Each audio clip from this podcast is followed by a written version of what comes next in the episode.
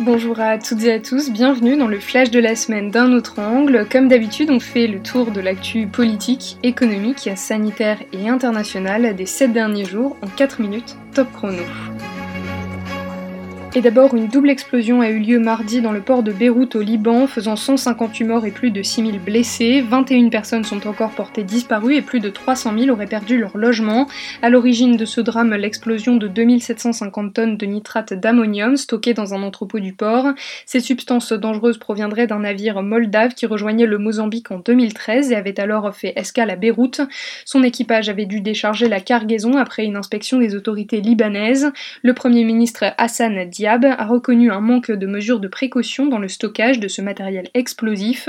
Désormais, les Libanais demandent des comptes à leur gouvernement qu'ils estiment incompétent et corrompu. Samedi, ils ont manifesté leur rejet de la classe politique actuelle et le Premier ministre a annoncé la tenue d'élections législatives anticipées. Rappelons que le Liban traversait déjà une crise économique et politique sans précédent depuis l'automne 2019. En France, le Conseil constitutionnel a invalidé la majorité des mesures prises par la loi de sûreté contre les anciens détenus terroristes. Le texte voté fin juillet par le Parlement visait à rendre obligatoire le pointage ou l'équipement d'un bracelet électronique pour les auteurs d'infractions terroristes ayant pourtant purgé leur peine de prison. Selon le Conseil constitutionnel, ces dispositions portaient atteinte à la liberté d'aller et de venir, au droit au respect de la vie privée et au droit de mener une vie familiale normale. Au final, seule une mesure a été conservée, la mise en place d'un suivi social judiciaire des ex-détenus terroristes. Et jeudi soir, le centre-ville du Havre a été secoué par une prise d'otage dans une agence de la Banque Populaire. Sept employés ont été retenus contre leur gré par un homme armé de 34 ans aux antécédents psychiatriques lourds et déjà connu des services de police. Les négociations de la BRI et du RAID ont permis de libérer progressivement les otages sans blessés. La semaine a aussi été marquée par l'entrée en vigueur du port obligatoire du masque en extérieur. Au-delà des zones de forte circulation du virus, les villes touristiques comme Nice, Biarritz ou Ajaccio ont appliqué la mesure. À Paris et en Île-de-France, le port du masque sera obligatoire dans certaines zones extérieures très fréquentées à partir de lundi. Toujours en lien avec le coronavirus, Emmanuel Macron a annoncé mardi le versement d'une prime de 1000 euros pour les aides à domicile. Ces 320 000 auxiliaires de vie qui prennent en charge 1,1 million de personnes âgées et handicapées avaient été décrits comme les oubliés de la prime Covid. À l'international, les Philippines reconfinent un quart de leur population, soit 27 millions de personnes, après une hausse record de 6352 nouvelles infections mardi. Le pays avait pourtant levé ses mesures sanitaires particulièrement strictes en juin. Seulement, l'appel des personnels de santé, selon qui le pays était en train de perdre la bataille contre l'épidémie, a précipité la décision d'un reconfinement.